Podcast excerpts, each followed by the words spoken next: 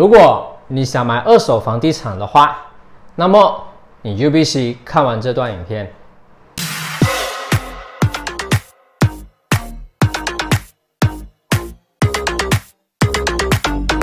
二手房因房龄、设备老化等缘故，价格一般都比新房产便宜，也更快能搬进去居住。但由于涉及到买卖双方的权益，过程中比购买新房产的风险和纠纷高，因此首购族在购买二手房时必须更加谨慎，才能避免许多不必要的麻烦。这一次。我将教你如何顺利买下二手房，开心地住进心仪的房子。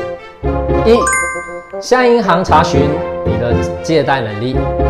很多首购族经常弄错买物的顺序，都会先找了心仪的房子，才向银行查询自己的借贷能力。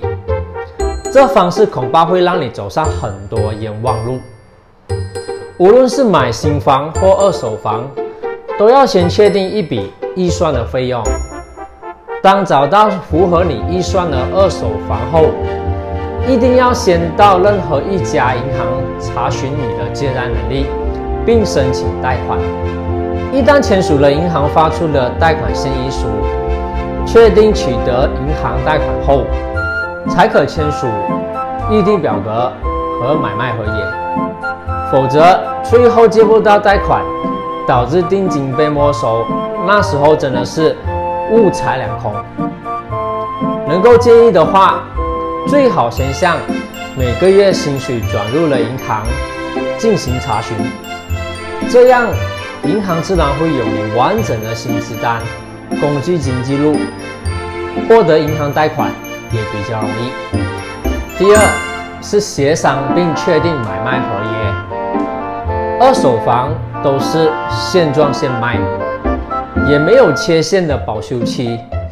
你必须与卖家在交物前达成共识，并白纸黑字列入 SBA 的细节里面。如果物质出现任何问题的话，卖家先前承诺了一旦不认账，这份合约就是凭据，否则你将承担所有的后果。SBA 细节它包括了有留在屋子或将拆除了所有物品和固定装饰、装修、新天式装饰、空窗期内的房子情况保证，如在交屋前遭遇任何破坏或损坏等，还任何买方要求和卖方承诺的事宜，都能列入 SBA 里面。在领取钥匙前。建议与卖家再做一次房屋验收，确保对方完成 SBA 中的所有协议。这里要温馨提醒一下，就是在签订协议前，就是第一次看屋子就要做好前面的检查，最好是能把整间屋子的情况拍下来，并作为附件放进 SBA 里面，以确保房屋情况在交屋时是完好的。第三，理清银行股价和市价的差别。很多首购族都不清楚何为银行股价和市价，所以每当听到房屋低于市价后，就急匆匆的去买房，这或许会让你买到贵房。所谓价廉物美的二手房，价钱应该比银行估价低，而最保险的做法就是。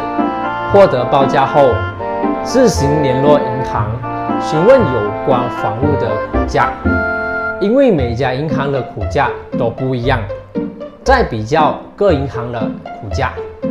第四，聘请律师保障权益。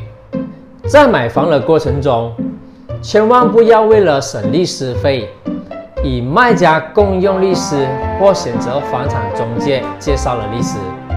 因为这可是关乎你作为买家的权益。若共用卖家的律师，一旦发生买卖合约纠纷，买家的权益会受到威胁。同时，卖家的律师或许还会让你经历态度不好，没有受到应有的尊重，可能需支付较高的律师费等种种混淆。因此，为了保障自己的权益，买家一定要坚持雇佣自己的律师。